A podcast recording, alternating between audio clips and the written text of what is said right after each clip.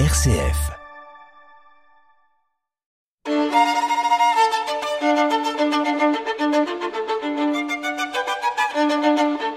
Multimusique sur RCF Liège. Bonjour madame, bonjour mademoiselle, bonjour monsieur, ravi d'être parmi vous à nouveau. Nous écoutez Multi Music, diffusée chaque semaine sur nos antennes, une émission coproduite avec les établissements PEMA Musique, l'Académie Guéretry de la ville de Liège, la CDM et la très prestigieuse maison d'édition et de production de CD Autire Music. Une émission que j'ai le plaisir de présenter chaque semaine aux côtés de Sarah Kim, organiste de renommée internationale, titulaire du Grand Orque de l'Oratoire du Louvre de Paris et collaboratrice de Radio France. Bonjour Sarah, comment allez-vous? Bonjour Fabrice, ça va bien, merci et vous? Mais ça va très bien, surtout quand je suis dans le studio de RCF et que je reçois et que je reçois un grand maestro belge en la personne de monsieur Gabriel Hollander. Bonjour Gabriel, comment allez-vous? Bonjour Fabrice, bonjour Sarah, je vais bien, merci. Nous sommes ravis de vous accueillir. Une première question, elle va vous être posée par Sarah. Oui, Gabriel, euh, c'est toujours très intéressant comment quelqu'un peut devenir chef d'orchestre. Est-ce que vous pouvez nous parler un peu de votre parcours musical? Alors, bien sûr, euh, chez moi, c'est venu un peu par hasard. J'ai j'ai grandi avec le piano et c'est aussi l'instrument que j'ai étudié au Conservatoire royal de Bruxelles. Et quand je faisais le piano là-bas, j'aimais beaucoup jouer dans des groupes de musique de chambre et dans des grands groupes de musique de chambre, donc des quintets, des sextuors et au, plus de personnes au mieux. Et, euh, en fait, assez rapidement, euh, j'ai lâché le piano pour aller dans des groupes encore plus grands. C'est devenu l'orchestre. Et, c'est comme ça qu'en fait, au fur et à mesure, plus par hasard qu'autre chose, je suis euh, tombé amoureux de l'orchestre. De tous les orchestres ou bien d'un orchestre en particulier, parce qu'il y a pas mal de formes d'orchestre. Il y a beaucoup de formes. Ce que j'aime particulièrement, c'est changer justement. Donc c'est euh, faire un projet d'opéra avec des chanteurs, ensuite euh, faire un projet d'oratorio ou un projet de musique contemporaine. Ça, de temps en temps, c'est des petits ensembles, donc parfois 5, 6, 10 personnes. Et puis repasser un grand projet symphonique où on est 40, 50, 60, même parfois plus sur scène. Donc c'est cette alternance qui, qui me rend heureux. Et c'est assez difficile de lire une partition euh, d'un chef d'orchestre. Il y a plein de lignes. Est-ce que vous avez, vous êtes habitué vite? Euh, C'est clair qu'au début, euh, au début, j'étais assez perdu quand je lisais la partition. Donc je me rappelle quand je devais avoir 14-15 ans, j'étais encore adolescent et encore à l'académie euh, à l'époque, à, Bruxelles, à Scarbeck. Euh, je me rappelle encore lire en écoutant un enregistrement du deuxième concerto de Rachmaninoff pour piano. Mais j'écoutais et je regardais la partition d'orchestre à ce moment-là. Et il y avait toujours un passage dans le premier mouvement où je me perdais en écoutant et je savais plus comment lire. Mais bon, voilà, j'ai tenu bon et j'ai appris à, à, lire des partitions d'orchestre. Ça, ça s'apprend en faisant. C'est comme le vélo. Alors, diriger un orchestre, c'est diriger plusieurs instruments simultanément. Est-ce qu'il est nécessaire pour un chef d'orchestre d'avoir, je dirais, certaines connaissances basiques de chaque instrument? C'est quand même plus facile, oui. Donc, clairement, dans mon cas, euh, ayant commencé la direction d'orchestre et, et, travaillant déjà dans le milieu depuis euh, plusieurs années, j'ai après coup appris aussi d'autres instruments. Donc j'ai appris pendant un an le violoncelle, j'ai appris le violon aussi. Euh, j'ai commencé par les graves et ensuite par les aigus. J'ai continué avec le trombone, j'ai appris un peu de la flûte traversière, j'ai appris le corps aussi. Euh, tous ces instruments, euh, ces, ces dernières cinq ans plus ou moins, que je les ai apprises lentement et j'ai encore le projet d'apprendre le basson, la clarinette, encore la contrebasse, j'aimerais bien aussi en jouer. Euh, clairement, euh, j'ai appris un minimum pour pouvoir au moins communiquer avec les personnes qui en jouent, euh, mais mon métier reste la, direction. Je ne vais pas devenir euh, violoncelliste. Et Gabriel, est-ce que vous avez des, des amitiés ou des relations un peu différentes avec des gens dans l'orchestre ou est-ce qu'il y a toujours un peu de distance quand quand vous êtes devant un orchestre ça, ça... Parce que c'est assez solitaire comme métier. Euh, vous, vous, travaillez seul, vous n'avez pas votre instrument, vous êtes avec des gens différents souvent. Tout à fait. Donc chaque euh, chaque projet d'orchestre et chaque orchestre, chaque ensemble, chaque chœur, euh, chaque, chaque, ensemble musical a un peu euh, son son ADN et, et, et, son son énergie. Et c'est un peu comme un caméléon. Il faut chaque fois un peu s'adapter quand même quand quand on va d'un groupe à l'autre. Après, clairement, ce sont des personnes, ce sont des humains euh, derrière les musiciens et les musiciennes, et il y a des liens qui se créent à un certain moment quand on travaille avec le même groupe euh, pendant plusieurs années d'affilée, où on revient à un énième projet ensemble. Pendant les pauses, on discute, on, on a des points d'accroche. Enfin, il y, y, a parmi ces, ces, collègues aussi des amitiés qui se créent et, et à longue durée. Donc euh, après, comme dans chaque groupe, on s'entend différemment avec différentes personnes, clairement. Lorsque vous décidez de programmer une œuvre, Comment l'abordez-vous? Est-ce que vous effectuez beaucoup de recherches, par exemple, sur la période euh, durant laquelle elle a été composée? Est-ce que vous essayez, s'il est encore en vie, de rencontrer le compositeur? Comment est-ce que tout cela se déroule? Clairement, j'ai un grand attrait pour les compositeurs et compositrices vivants et vivantes. Donc, si la personne est abordable et, et pas trop loin, j'aime même le rencontrer euh, en, en, en, vrai. Donc, euh, me déplacer pour rencontrer euh, un ou une compositeur compositrice. Euh, de manière générale, j'essaye de trouver des programmes qui ont un sens par rapport à l'endroit et par rapport à d'autres critères. Mmh. Donc ça peut être l'endroit, donc le lieu, ça peut être la période de l'année, euh, ça c'est surtout en musique euh, de, de, de l'église, en tout cas euh, sacrée.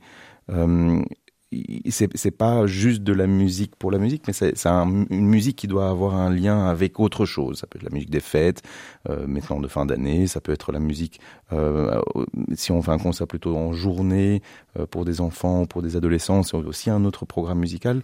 Donc c'est euh, le lien qui m'intéresse et que j'essaye de créer. Donc vous avez toujours la liberté de choisir à la fin ou est-ce que c'est parfois imposé le programme il y a, à des festivals il y, a, il y a souvent des discussions avec, par exemple, des programmateurs de, de festivals. Euh, il y a aussi euh, des comités dans les orchestres avec lesquels je travaille. Euh, où donc c'est un, un travail d'équipe. Il, il y a plusieurs idées qui se mettent sur la table.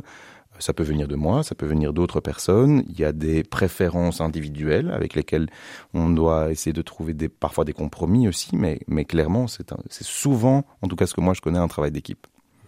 Est-ce qu'il vous arrive parfois d'écouter des enregistrements, de regarder des vidéos de chefs d'orchestre euh, qui dirigent des œuvres que vous avez programmées?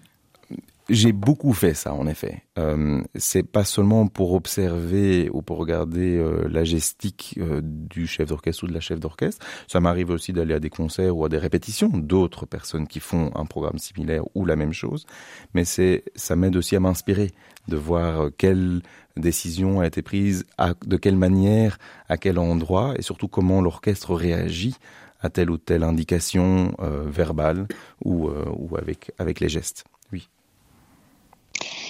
Et Gabriel, je vois que vous avez travaillé avec euh, plusieurs orchestres très prestigieux, la Philharmonie Royale de Liège, Opéra de Wallonie, euh, Bucarest et le Berlin Sinfonietta. Mais est-ce que vous avez votre orchestre avec qui vous travaillez euh, régulièrement? Alors, je, je, travaille avec plusieurs orchestres et, et plusieurs ensembles de manière régulière déjà depuis plusieurs années entre-temps, et j'ai aussi créé moi-même euh, un orchestre avec le nom d'Etésiane. Euh, le, le, nom est, est arrivé un peu plus tard. L'ensemble existe déjà depuis deux ans. Euh, et, et, et, donc moi-même, je, je, rassemble des musiciens et des musiciennes euh, aussi pour faire des, des projets musicaux euh, différents, mais, mais quand je travaille avec des orchestres déjà existants, euh, donc en Belgique ou à l'étranger, ça arrive de retravailler avec les mêmes groupes de manière plusieurs fois. Oui. Alors, explorons un peu ce mot travail, parce que j'imagine que vous devez travailler vos partitions, bien entendu, avant de vous retrouver bien devant l'orchestre. Comment faites-vous? Vous, vous n'entendez pas euh, ce que vous allez diriger, donc vous devez l'entendre intérieurement. Et comment définissez-vous euh, vos gestes? Comment est-ce que ça se déroule? C'est ça. Euh, c'est clair que le, la préparation musicale, donc des répétitions et du concert, ça commence dans le silence.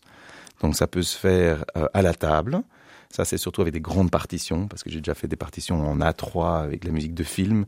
C'est un peu difficile de le mettre de manière verticale sur le piano. Euh, mais par exemple, quand je prépare un opéra, ça, je le fais au piano. Donc à ce moment-là, je, me, je prends la partition d'orchestre de tout l'opéra, je joue au piano, je chante toutes les voix et j'essaie de m'imaginer euh, comment tel ou tel personnage euh, sera chanté. J'essaie de m'imaginer aussi la voix du chanteur ou de la chanteuse qui va faire ça, si je la connais ou s'il y a déjà des enregistrements. Donc il y a dans ce travail préparatoire en fait beaucoup d'imagination de comment ça pourrait sonner. Euh, moi aussi, j'essaie de m'imaginer ça euh, physiquement dans, dans, la pièce. Donc euh, les, les, contrebasses qui sont à droite, les violons qui sont à gauche, et comment est-ce que tous ces sons s'intermêlent pour, pour fabriquer le son d'orchestre en imaginant tout ça? Gabriel, je propose qu'on écoute de la musique maintenant. Qu'est-ce que vous aimeriez proposer à nos auditeurs? Alors il y a, y a, une pièce que j'ai découverte euh, récemment euh, qui, qui, est composée par Léo Delibes. Euh, c'est un opéra euh, qui est très très très peu euh, chanté, en tout cas je l'ai moi-même encore jamais vu programmé.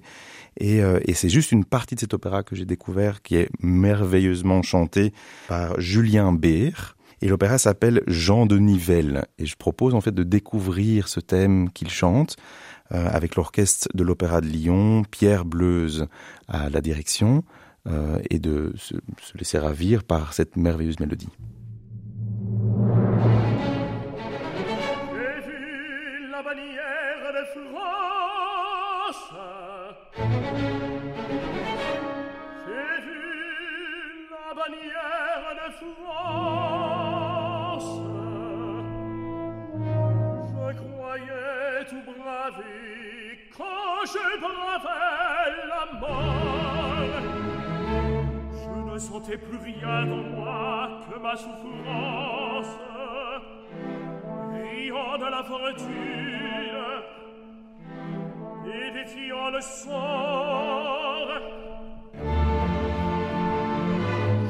chèl la me haute au gré de ma vengeance. Mais j'ai vu se dresser la bannière de France. Mais j'ai vu se dresser la bannière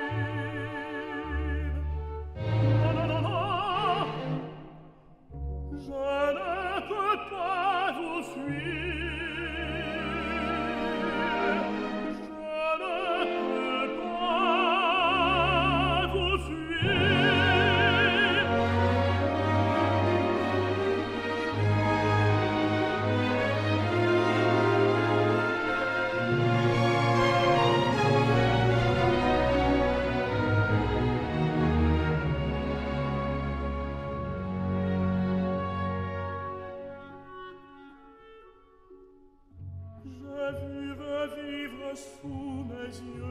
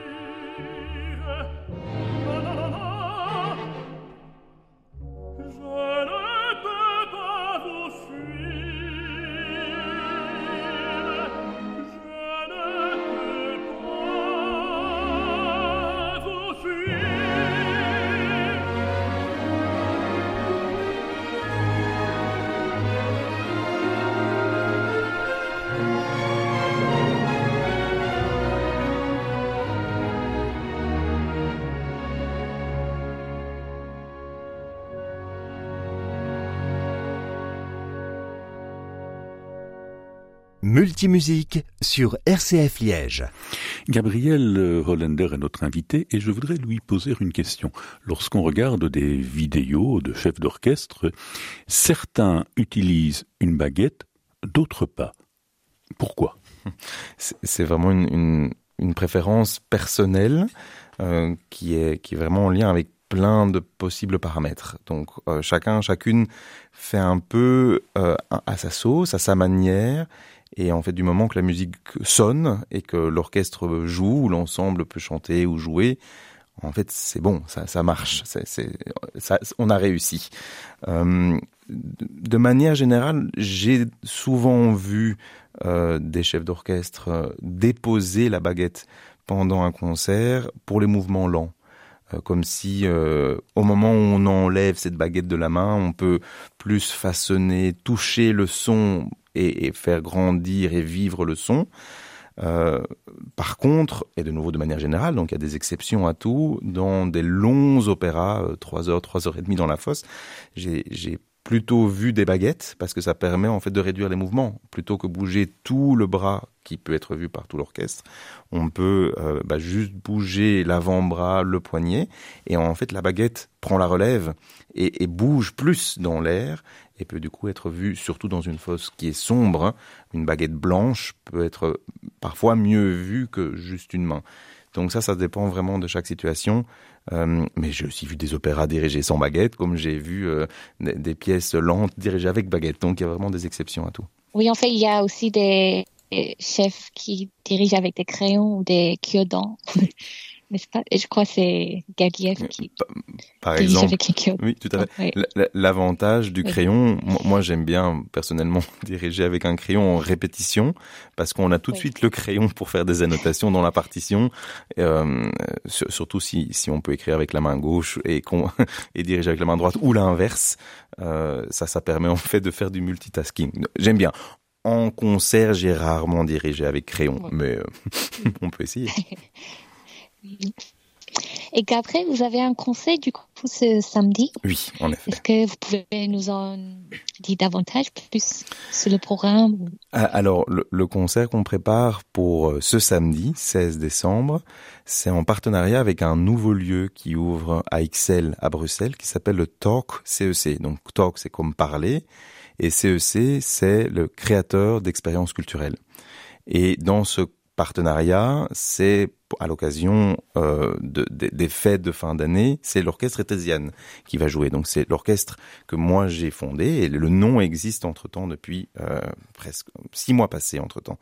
Et donc au programme, dans le but de ouvrir les fêtes de fin d'année, la période de fin d'année, bon, on va apporter quatre ouvertures. Et donc quatre opéras différents.